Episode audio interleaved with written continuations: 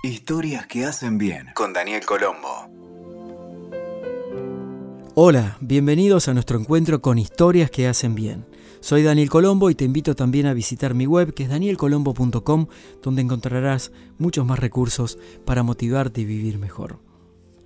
Hace muchos años se encontró en una mina africana el diamante más grande del mundo.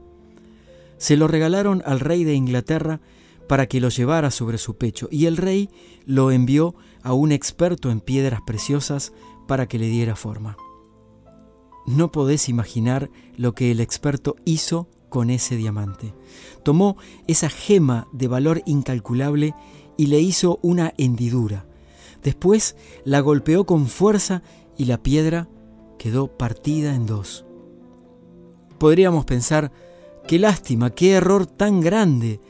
No, de ninguna manera. Aquel golpe no fue casual.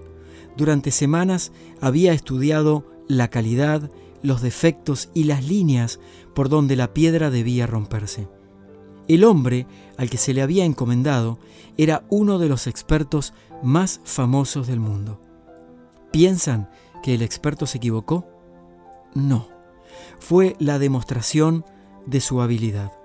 Cuando dio aquel golpe, hizo lo único que podía darle a la gema, a aquel diamante, la forma más perfecta, su mejor luminosidad y su máximo valor. Aquel golpe que parecía ser la ruina de la estupenda joya, en realidad tuvo un efecto redentor. De aquellos pedazos se confeccionaron dos magníficos diamantes que sólo el hábil ojo del artesano fue capaz de ver escondidos en la piedra que el rey le envió. De la misma manera, a veces tenemos golpes enormes en nuestra vida. Nos invade la ansiedad y nuestro alma se siente angustiada por una respuesta.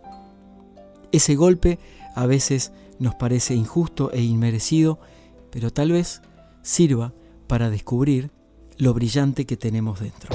Escuchaste Historias que hacen bien con Daniel Colombo.